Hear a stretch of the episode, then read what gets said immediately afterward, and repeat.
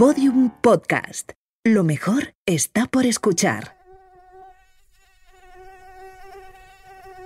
Bienvenidos a Nueva Tele, un podcast de Movistar Plus. ¿Han nacido para matar? Dexter, New Blood, la nueva serie con el famoso asesino como protagonista. Vista por los periodistas Rubén Romero y Bárbara Ayuso. Y la profesora Erika Tiburcio, especialista en asesinos en series de ficción. What was that? Yeah. There's no blood in or on or near the body at all. It's the weirdest thing you ever saw. Hey, Angel, let's show him. No blood. No sticky, hot, messy, awful blood. No blood at all. Why hadn't I thought of that? No blood. What a beautiful idea. How does he do it? How does the killer get rid of the blood? It's hard to say. The body's in good shape. She had a nice ass, too. Head is over there if you want to take a look.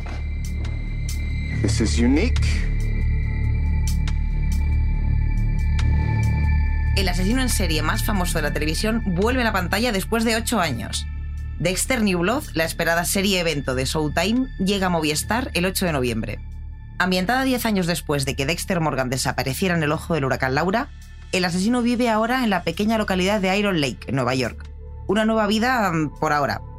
Así, el actor Michael C. Hall vuelve a encarnar a Dexter y Clyde Phillips repite como showrunner.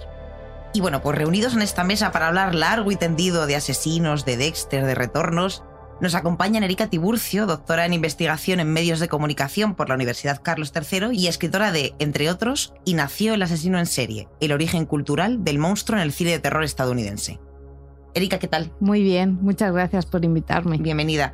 Y bienvenido también a Rubén Romero, periodista y profesor de comunicación audiovisual en la Universidad Carlos III de Madrid. Bienvenido, Rubén. Hola. Bien hallado. Podríamos decir que New Blood representa un regreso muy esperado para los nostálgicos que seguimos eh, de cerca a Dexter en su momento y que tuvo enganchado pues, a, a millones de personas durante ocho temporadas. De hecho, es que fue la, la serie más vista de Showtime. Vosotros, eh, Erika, Rubén, ¿cómo recordáis eh, vuestra llegada a Dexter? ¿Cómo le conocisteis? Bueno, en mi caso yo estaba haciendo la tesis y todo el mundo, mi tesis fue sobre asesinos en serie y todo el mundo me decía, tienes que ver la serie, tienes que ver la serie y así llegué a ella. Bueno, yo he de reconocer que mm, llegué un poco atraído por el personaje, ¿no? Por, más que nada por Michael C. Que lo seguía desde, desde a dos metros bajo tierra y era un actor que me encantaba. Entonces, cuando me enteré de que tenía un proyecto nuevo, pues mm, rápidamente me puse, me puse a ver de qué se trataba porque estaba seguro de que iba a ser interesante. Por lo que hemos podido ver hasta ahora, eh, vemos que Dexter, el que fuera asesino en serie, vive ahora eh, bajo un nombre falso, James Lindsay, que los fans de la, de la serie recordaréis por algo que recordaremos después, y que eh, vive en la- una localidad ficticia de Nueva York, Iron Lake, y todo parece que apunta que está mm, como convirtiéndose a otra vida, más normal, más habitual, aunque su pasado parece que va a llamar a la puerta. Vamos a escucharlo. Morning, Jimmy. What's up, Jimbo? Hey, Mr. Lindsay. Morning, Zach. Becca. Mr. Lindsay. Scott. Lindsay.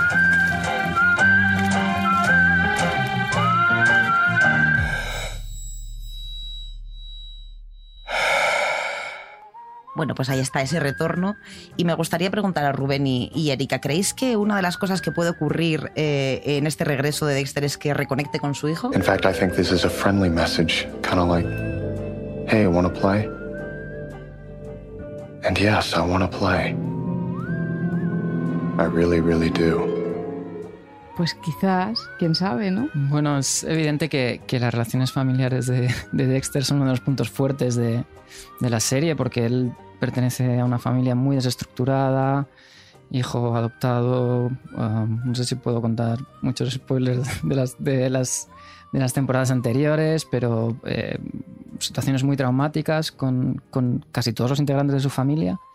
Y por lo tanto, Harrison va a ser un elemento para las partes que más nos gusta de Dexter, más allá de la sangrienta, que es la que tiene que ver con la herencia de la sangre. ¿no? ¿Cómo podríamos llamar a lo que Dexter denomina el pasajero oscuro? En esta, este concepto que fue tan importante en la, en la gesta del propio personaje, Erika. Bueno, pues yo creo que desde el punto de vista histórico, conectando con la figura del asesino en serie y conectando incluso con la figura de- del Dr. Jekyll y Mr. Hyde, em, es esa lucha interna entre el bien y el mal, e incluso eh, yo lo veo como conexión con el espectador, en el sentido en que, en que ayuda a entender la, ética o la lógica que sigue. Entonces, en ese sentido, lo veo también como esa muestra relacionada con la mitificación del asesino en serie, en tanto que tiene una lógica interna súper racional, ¿no? el culmen de la racionalidad, podríamos decir.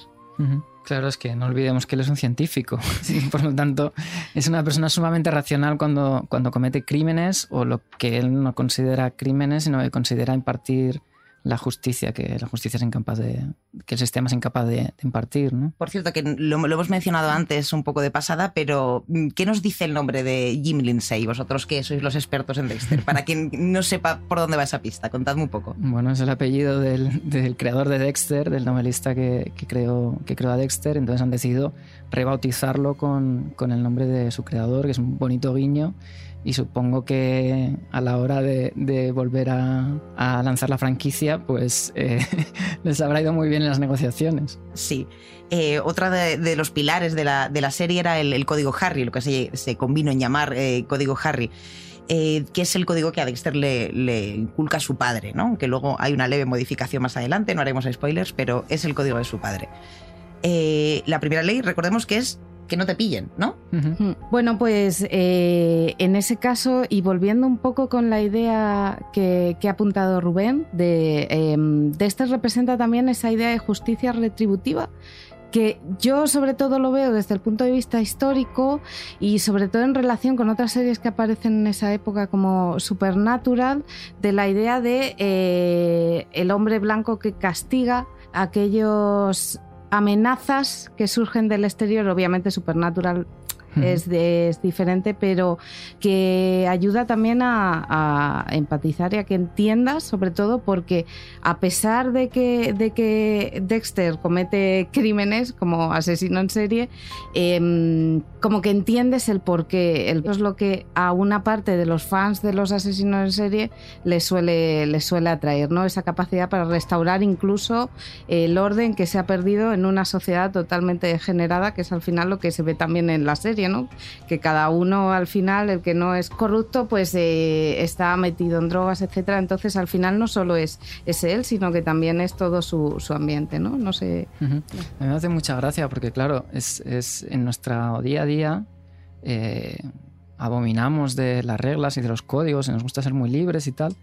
Pero luego en los personajes de ficción es curioso, porque siempre que hay que reglas o hay códigos puede pasar con el slasher, ¿no? Y tenemos grandes obras como puede ser la tetralogía de Scream en la cual juegan constantemente con eso, pero nos podemos ir a críticas sociales como es el Club de la Lucha, que también tiene, tiene un montón de, leyes, ¿no? Y eso nos parece muy atractivo, porque eh, los personajes consiguen entonces estar... Tú sabes lo que puedes esperar de ellos y la sorpresa es mayor.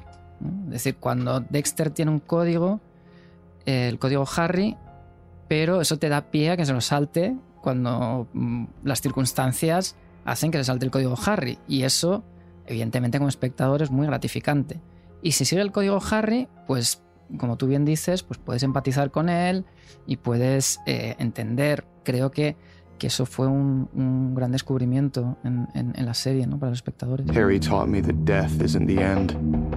It's the beginning of a chain reaction that will catch you if you're not careful.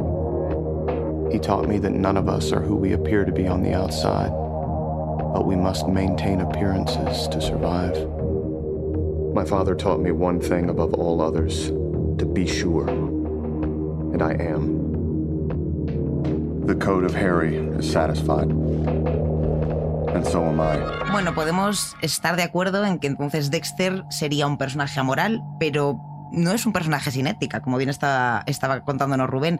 Eh, ¿Qué pensáis vosotros? ¿Es amoral pero no es ético? ¿Sabes lo que pasa? Que mm, la imagen del asesino en serie que tiene su ética y que, y que sigue un cierto código moral, no es la primera vez que se encuentra en este tipo de personajes, ¿no? Hay una, una, película del año 86 que Henry retrata de un asesino, que además es un personaje paradigmático dentro de la narrativa de los asesinos en serie, que te muestra que es un personaje, bueno, incluso está basado en un, asesino en serie real, que es capaz de cometer los crímenes más brutales, pero eh, tiene una ética en contra del incesto, en contra de, de, las violaciones, etcétera, aunque él lo haga, ¿no? Entonces, porque al final un asesino en serie es una figura de poder y de fascinación. Entonces, si te tiene que fascinar y te, eh, una persona con poder, pero con la que puedas encontrar cierta conexión, porque si no, cuesta mucho, ¿no? ¿Y ese código moral no, te, no parece de alguna manera una manera de descargar responsabilidades eh, para, de cara al asesino?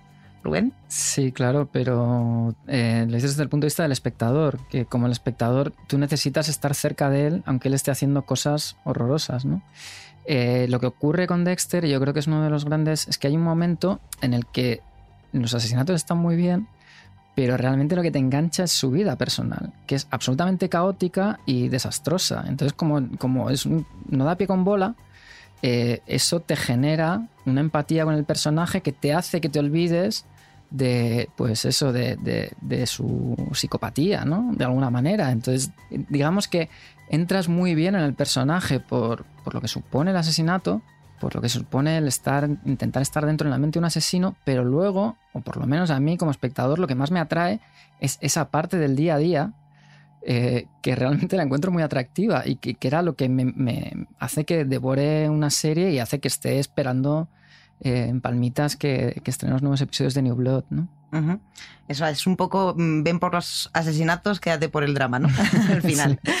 Em, el crítico Brett Martin, en uno de los, de los libros totémicos que hay sobre series de televisión, de hombres difíciles, eh, incluía a Dexter como uno de esos antihéroes, de esos hombres complicados, eh, los antihéroes por antonomasia, digamos.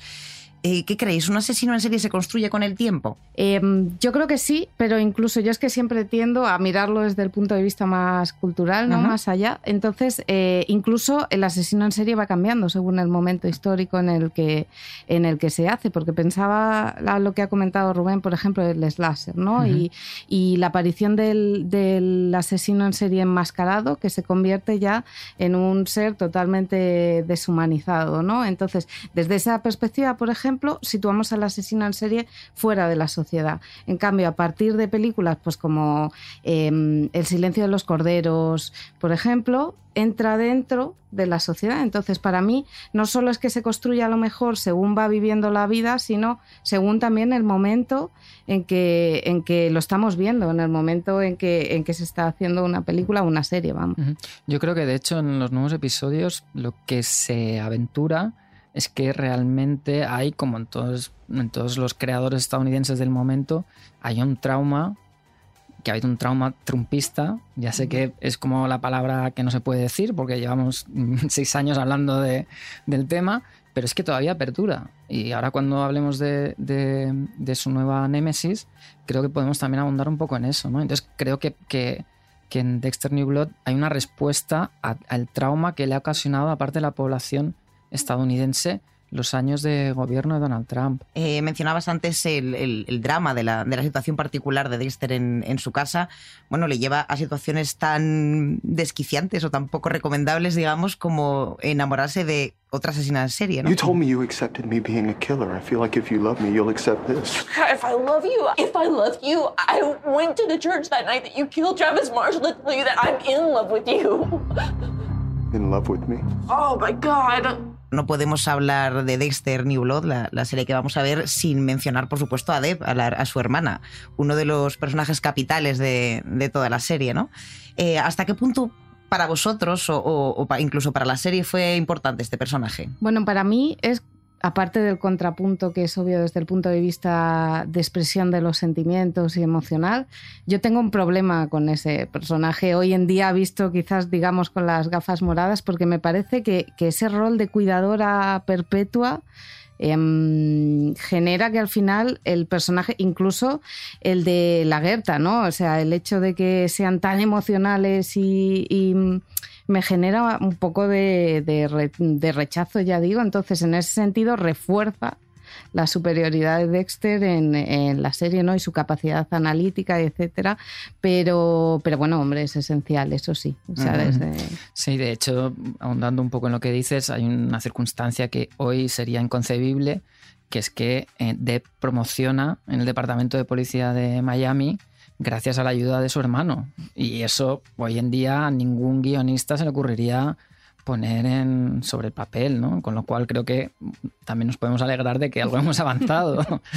hablamos de Debes, pero también hablamos de la Guerza, ya lo hemos mencionado, la, la partener, digamos, o el, contrapunto de, de, Dexter, porque Dexter también tenía, recordemos, una relación compleja con la sexualidad, ¿verdad? O sea, esto era un tema de, de su drama. Sí, bueno, de hecho, Dexter empieza siendo un personaje sexual y luego acaba el hombre que, la verdad, empieza a cogerle gustirrinina a la cosa y no. Llega un momento ya que en las últimas temporadas eh, era un auténtico, dado que estaba en, en, South Beach, en Miami, era un auténtico legón de playa, casi. Sí, el tema de la sexualidad a mí me me resultó muy curiosa porque, claro, estudiando los asesinos en serie, el tema de la sexualidad y la sexualidad aberrante y, mm, podríamos decir las perversiones es como central sobre todo para explicar por qué comete ya no solo los crímenes, X número de crímenes, sino de manera tan mediática, porque es lo que diferencia muchas veces a asesinos en serie tan mediáticos como Ted Bundy, por ejemplo, ¿no? Entonces, eso sí me chocó, esa, esa relación que tiene con el sexo que le da, pues eso, ¿no? Ese contrapunto cómico y en cierta manera eh, esa humanidad, ¿no? Porque precisamente cuando se habla de sexualidad y asesino en serie siempre es desde una perspectiva deshumanizadora, se deshumaniza la víctima. Se deshumaniza la víctima y también se cae ciertos clichés mm. sobre el asesino, ¿verdad? Y siempre tiene una relación ya no compleja con el sexo, sino casi fundacional de su, mm. de su psicopatía, ¿no? el sexo empieza a ser en muchos casos, ¿no? Sí, esa es la torpeza esa de Dexter, ¿no? Que es, es incapaz de relacionarse con nadie, pero sobre todo con, con las mujeres. Cuando le dan un beso no sabe cómo reaccionar, o sea, es, lo que, como muy bien habéis dicho, lo que lo humaniza, ¿no? Es e, es un psicópata y evidentemente por eso no sabe eh, relacionarse con las mujeres, pero mm, da pie a que lo humanice y a que se produzcan situaciones cómicas muy divertidas, como puede ser, pues eso, eh, desde su relación con Deb, a, a, su relación con Hannah o con todas las mujeres que han pasado por su vida.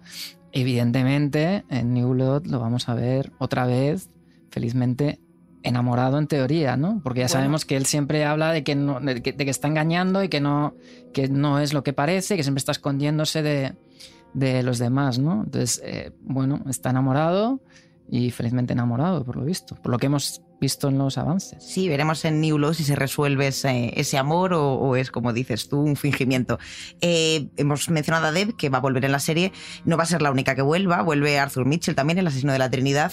Y ahora os voy a pedir que os mojéis, que me digáis si Dexter es vuestro asesino en serie favorito, incluso dentro de la propia serie, porque como no es el único asesino, puede, puede que, que, seáis más de secundarios, o, incluso de la pantalla. ¿Qué relación tenéis con él? Sí que recuerdo, por ejemplo, a, su hermano cuando aparece que, ahí, ahí me enfadé mucho, porque dije, bueno, esta, esta idea de familiar, que todo parte de la misma idea. Entonces, Dexter creo que además es el más complejo también porque al final es el protagonista, yo creo, al que le da más, más riqueza, ¿no? Sí, ¿eh? pues a mí, mira, fíjate que, que yo te iba a decir que, que justo un poco al revés, que evidentemente mi favorito es Dexter, pero creo que el hermano igual porque es el primero y el primero es el que, al que con más cariño recuerdas, ¿no? El, llamado El asesino del camión de hielo, entra en una dinámica de juego del gato, del gato y el ratón que realmente me enganchó mucho y me parecía un asesino como muy imaginativo, ¿no? Y esto de que ellos entraran en que lo conozco, lo sé todo de ti, pero tú no sabes por qué. Y claro, había un plot twist ahí, como se suele decir, ¿no? un giro final que Mm, entiendo que, que, dijeras, bueno, claro, vale, pero es que esto nos lo habéis escondido, pero aún así me, me, enganchó mucho. Y luego le tengo mucho cariño también a Hannah, porque me parece que, que, hay que reivindicar también un poco el asesinato fino, ¿no? Y entonces esto de que, de que asesines con flores y que asesines un, un poco no, no de una manera sangrienta y, y, sórdida, sino que lo hagas con delicadeza, que es muy, muy de Agatha Christie y como muy británico, yo, yo creo que es este tipo de asesina me, me, a mí realmente sí me, me, gusta mucho. Lo bueno es que tenemos para elegir. Can I help you? Miss McKay? That's right. Sergeant Batista, Miami Metro. I'd like to talk to you about Wayne Randall. What a surprise. He's the detective. What are you? Uh, lab geek. This just gets better and better. I'm sorry. I'm a sergeant. And this is Dexter Morgan. He's a forensic analyst. Por cierto, que he dicho que vuelven, pero evidentemente no vuelven en carne o en cuerpo presente, volverán en forma de flashback o de alguna manera tanto Arthur Mitchell como, como Deb, porque siguen muertos. Hasta donde tenemos noticias siguen, eh, siguen muertos. Vuelve Dexter, vuelve Deb, vuelve Arthur Mitchell. Y justo esto nos pilla en un momento en el que han vuelto otras grandes figuras de la ficción, como, como Tony Soprano, como Heisenberg, también Twin Peaks, Friends, hay muchos ejemplos que me vienen a la cabeza. ¿Qué es lo que creéis que ocurre con esto? ¿No conseguimos olvidar? ¿Estamos instalados en una, en una nostalgia eh, por esos principios del milenio esos personajes inolvidables? ¿Qué nos ocurre que nos encanta tanto estos regresos? Bueno, yo creo, em, viendo la evolución que ha habido, no solo que ahora se recupere, sino que desde, desde el 11S eh, se han vuelto los revivals, los remakes, de manera muy diferente, porque actualmente no solo si pensamos en remakes, sino también incluso en, la estética, la moda de la nostalgia con, con, Stranger Things, con incluso la película de Verónica o, o demás. Entonces, yo creo que por un lado, mi generación es muy nostálgica del pasado, sobre todo cuando vivimos en un momento, mm, ya no solo por el COVID, sino por la crisis, que eh, te da como una especie de, no alegría, pero sí esperanza o, nostalgia, ¿no? Valga la redundancia. Entonces, eh, yo creo que es algo que, que, viene desde, ya digo, el 11S y todo lo que supone el trauma cultural eh, que supuso la ruptura de la seguridad, etcétera, etcétera, etcétera. Bueno, yo tengo una idea, difiero un poco con eso, en el sentido de que creo que tiene que ver con que esas series del cambio de milenio, de alguna manera son lo mismo lo que a la música son los 80. Mm. Es decir, em, es algo que todos conocemos. Y creo que, el regreso de estos personajes tiene que ver con eso, con, también con una cuestión cultural, pero como es un pozo cultural que todos compartimos. De la misma manera que si llegamos a los 90, pues nos perdemos en las canciones. Pero esas, esos, esas series, digamos que casi todos las, y, todas las hemos visto, ¿no? Entonces, eso eh, hace que tengamos un vínculo emocional muy fuerte con esos personajes. Y evidentemente ese vínculo emocional con esos personajes en una industria que está saturada de personajes, pues no nos olvidemos que estamos en lo que se llama el Pic TV, ¿no? O que no, sabemos cuándo se va a acabar el Pic TV, esto de cada día se estrenan más series y más series y más series y tú lo que quieres es hablar de, de algo que conoces, de algo que, ven, que ve tu vecino, que es generar conversación. Y esa conversación te la dan personajes que tú ya conoces. Eh, está pasando ahora con una serie archifamosa de, de Corea del Sur, pero, pero quiero decir, pero, mm, pero ha pasado con anterioridad con Heisenberg, con Breaking Bad, con, con otras series, ¿no? Lo que quieres es tener conversación. Entonces, si te vas a personajes que digamos que ya están en el imaginario colectivo, eso te facilita la conversación con tu vecino, con tus compañeros de trabajo o con la gente con la que hacen un podcast.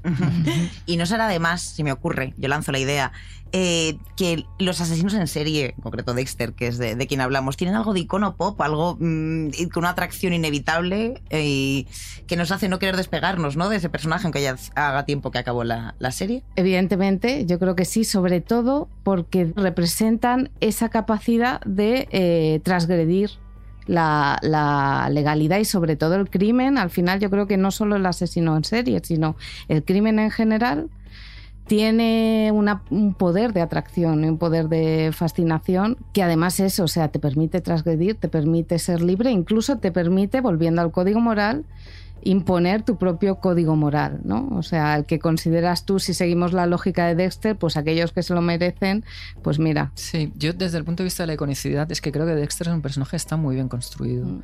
tanto en su faceta delictiva como en su faceta, en sus fracasos personales, ¿no? Entonces, desde el punto de vista de la faceta delictiva, todos recordamos eh, pues el, maravilloso taladro de, Dexter y su capacidad para contaminar el planeta con la utilización desmedida de plásticos, el, bisturí, ah, las botas, mm, ese uniforme que tiene ¿no? cuando, cuando hace el mal y cuando hace el bien, también está muy bien construido el personaje, ¿no? esas camisas así, pelín horterillas, pero sin llegar a que son serias pero horteras. Em, no sé, los donuts, esa manera suya de intentar empatizar con el resto de personas, aunque sabe que en el fondo es incapaz de hacerlo eh, repartiendo donuts, ¿no? Entonces creo que, es icónico porque realmente tiene muchos atributos estéticos que lo convierten en, en icónico. Y no me gustaría olvidarme, por ejemplo, de, de, los inicios, ¿no? Los títulos de crédito de Dexter probablemente son de los mejores de la televisión. De hecho, creo, creo que les dieron un Emmy y todo. Sí. Y, y, es como que tú ves los títulos de ese mosquito inicial de los títulos de, de crédito de Dexter y no, no ya, ya, ya, estás dentro. O sea, ya, ya, ya estás dentro, ya no puedes dejar de. no puedes apartar la mirada. Has mencionado el, el Emmy que recibieron esos títulos de crédito que eran imposibles de saltar, que nos provocaban, no sé si mm. recordaréis, pasaba lo mismo, pero eran eh, es, eso que no podías saltarte, no, no dabas a saltar intro porque eran maravillosos, pero vamos, recordemos que no fue el único premio que, que la serie Dexter recibió. Eh, tuvo dos Globos de Oro, cuatro premios Emmy, siete Satellite Awards, cinco o sea, es decir, fue una serie aclamadísima en, en su momento. Here are the nominees for Best Actor in a TV series drama. Simon Baker, The Mentalist. Michael C. Hall, Dexter. And the Golden Globe goes to Michael C. Hall. Uh, thank you to Showtime. Uh, uh, Bob, Gary, Perlina for giving us our home.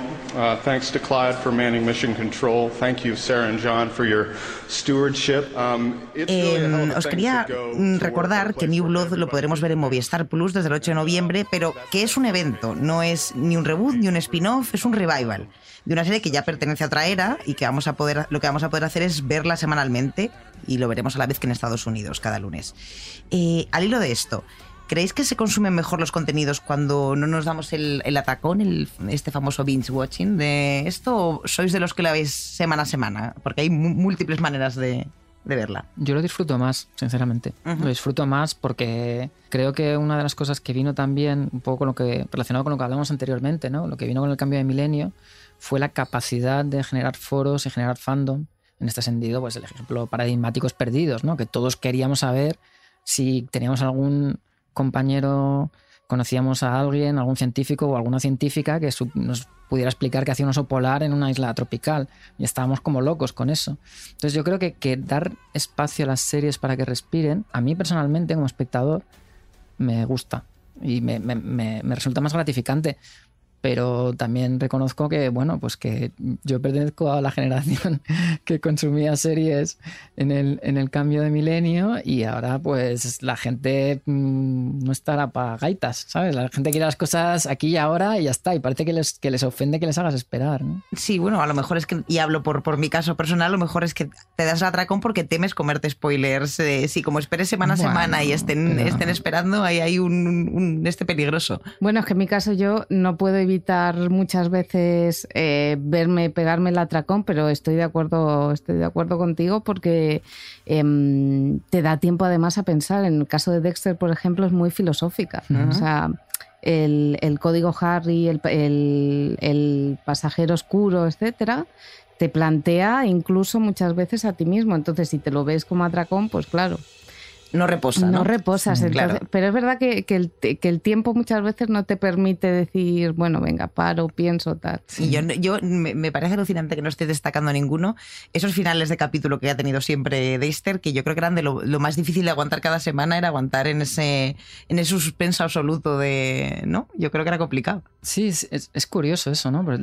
Sí que es cierto, no lo había pensado, lo dice. Erika, pues, eh, pues sí que he caído un poco en ello, ¿no? Pero es que es una serie densa en realidad, porque también ayuda, que no hemos hablado mucho de ello, la voz en off, el tema de la voz en off que, y esa introspección te lleva, lleva al espectador también a, trabajar con, con, eso, ¿no? Entonces, eh, lo que comentábamos antes, una serie que está muy bien montada, todas las piezas del puzzle encajaban muy bien porque tenías pues mm, una narrativa que era como más inmediata, una narrativa que era detectivesca, otra narrativa que funcionaba con el folletín, y luego, claro, tienes el cliffhanger.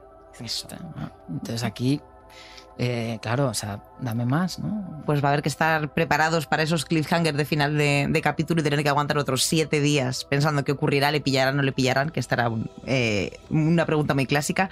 Mientras vamos a escuchar otro adelanto de New Blood y continuamos hablando.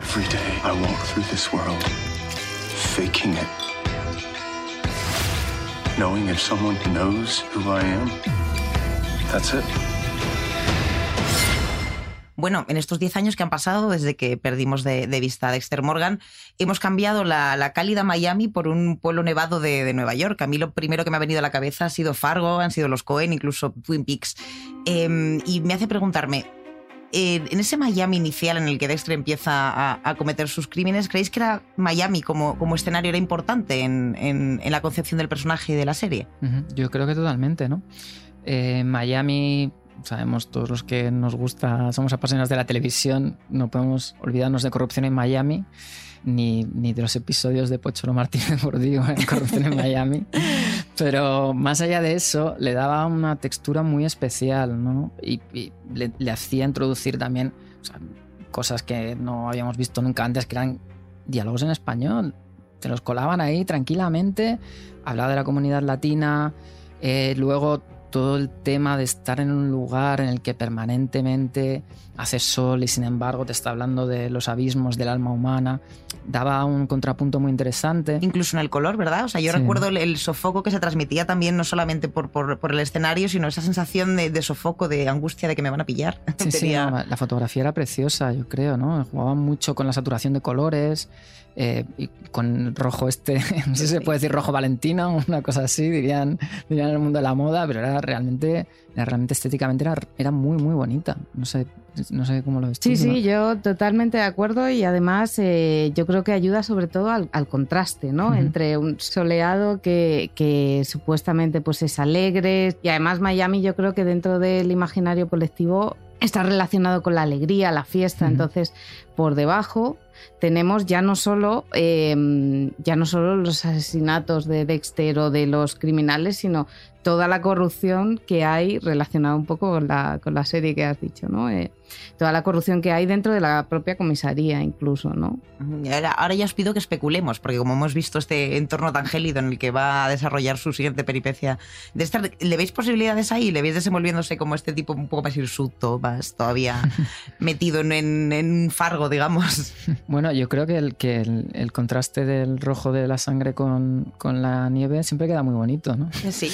Y luego yo le tengo mucha fe, evidentemente no, no, puedo dejar de tenérsela a que regrese el personaje de John Lithgow, aunque sea de una manera desde el más allá. Indirecta, digamos, sí, de una, una manera, indirecta. indirecta. Pero evidentemente creo que es un personaje con una, un actor y un personaje con una capacidad arrolladora para, para, para arrastrarte a, a, cualquier lugar, ¿no? Es decir, no, yo es que no, no recuerdo un personaje que haya hecho mal este, este señor, sinceramente. Thank you all for the comfort of your home. Where no one said they were thankful for me.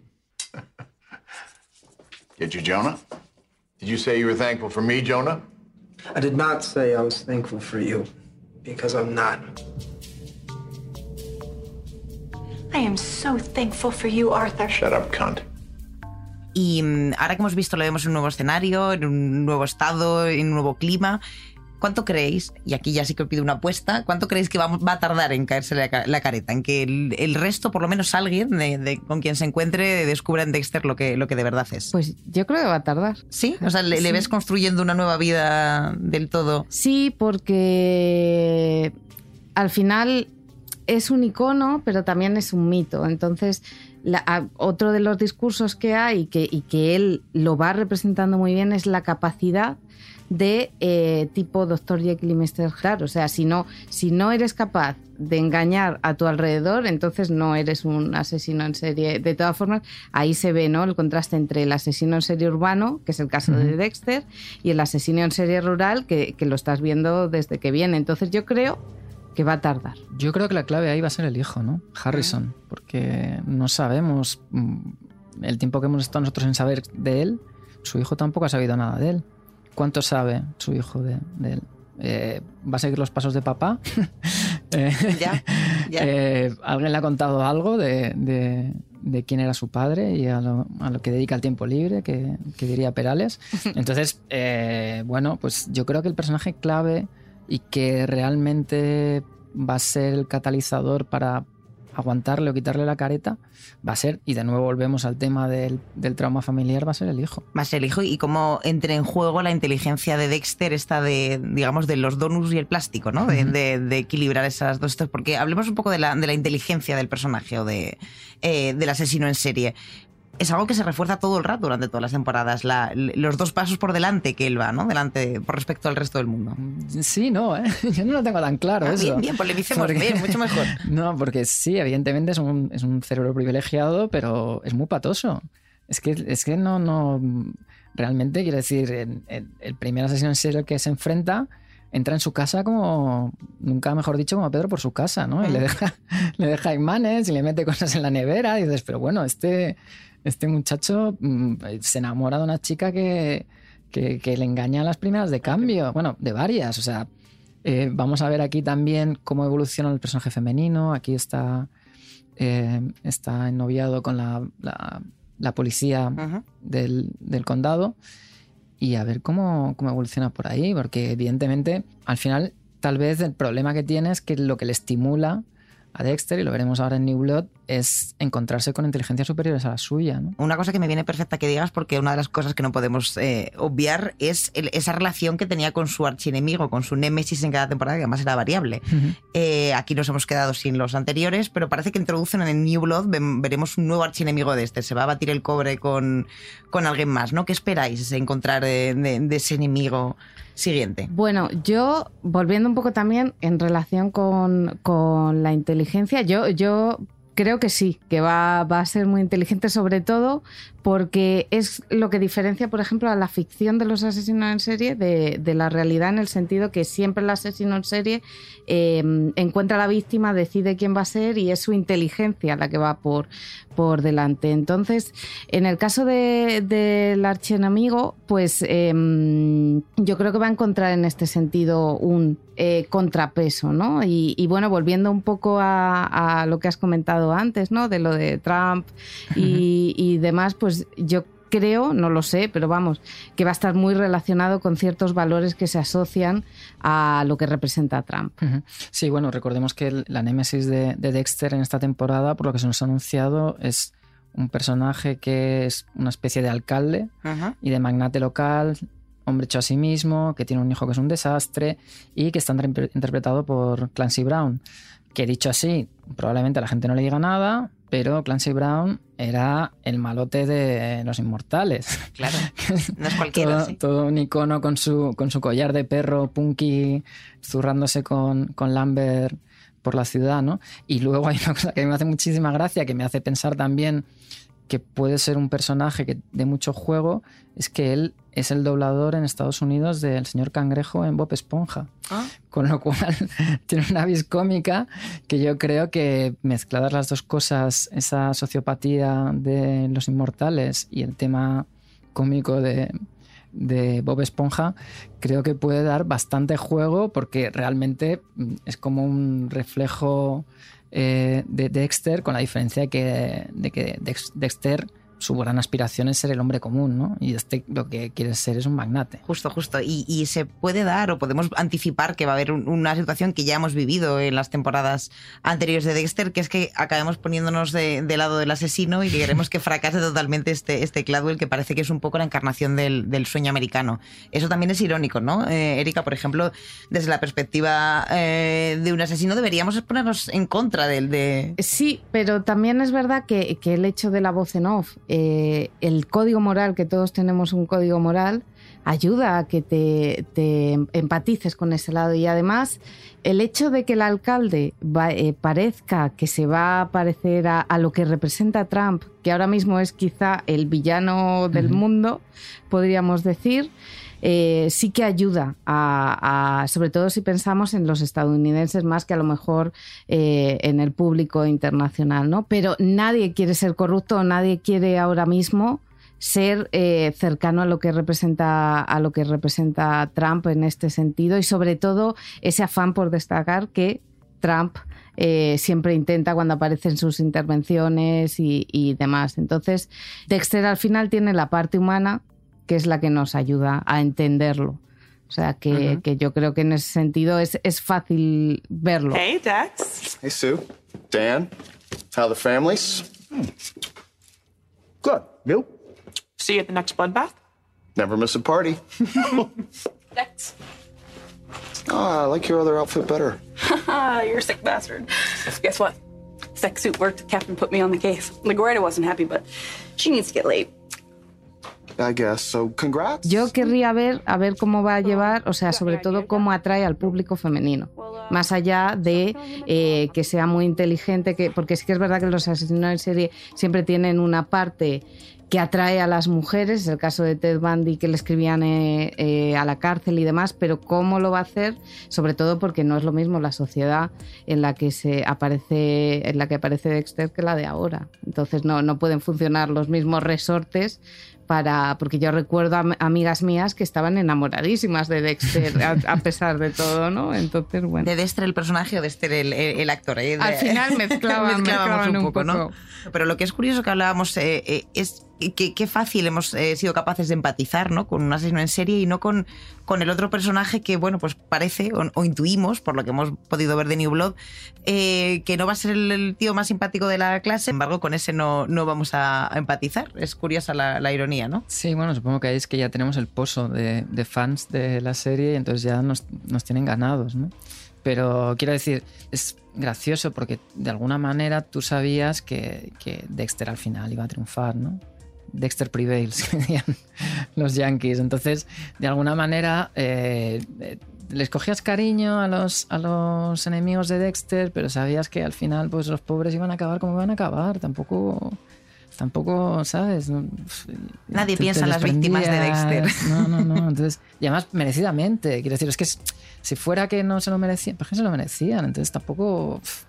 les cogías cariño durante ciertos episodios, pero ya está, ¿no? Tampoco había que había que llevarlo más allá. No vamos a hacer de esto una cuestión personal, que diría un asesino en serie. Un asesino en serie.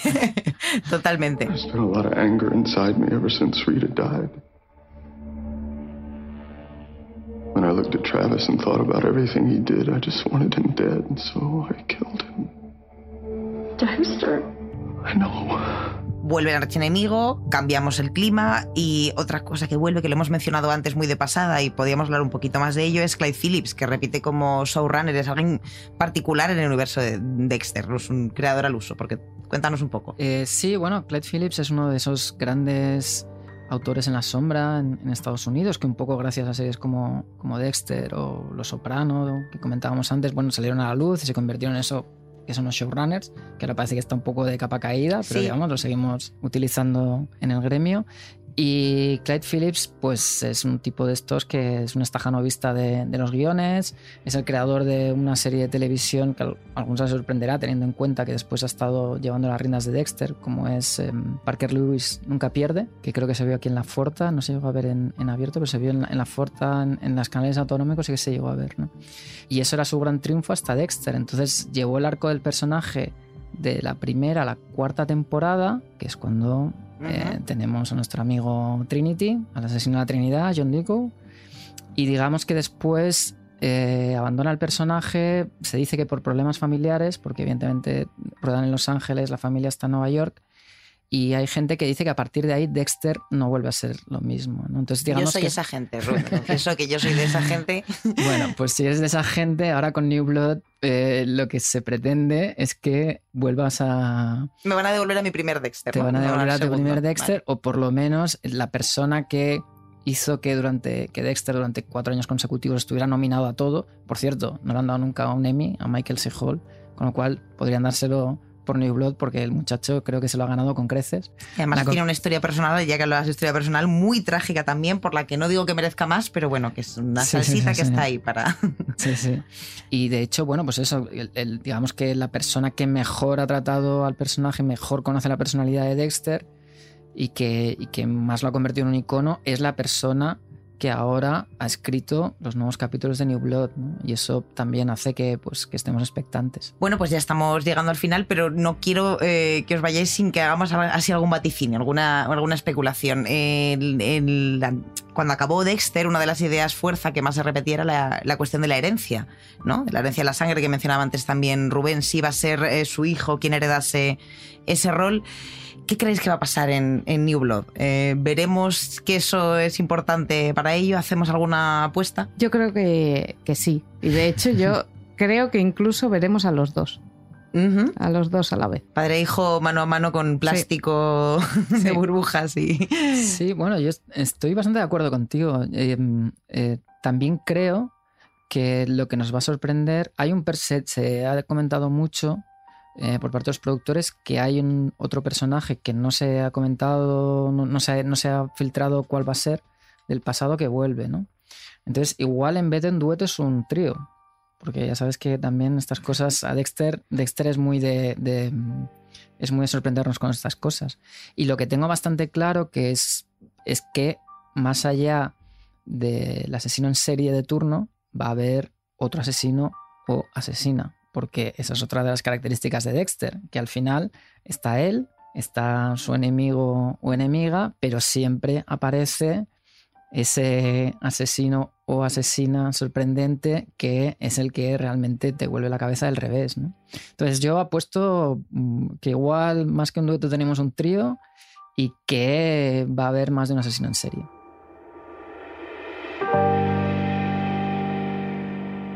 Bueno, pues hasta aquí esta charla sobre Dexter New Blood.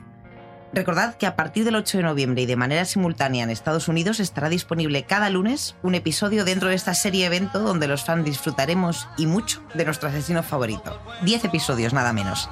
Erika Tiburcio, gracias. Muchas gracias por invitarme. Muchas gracias también a ti. Muchísimas gracias.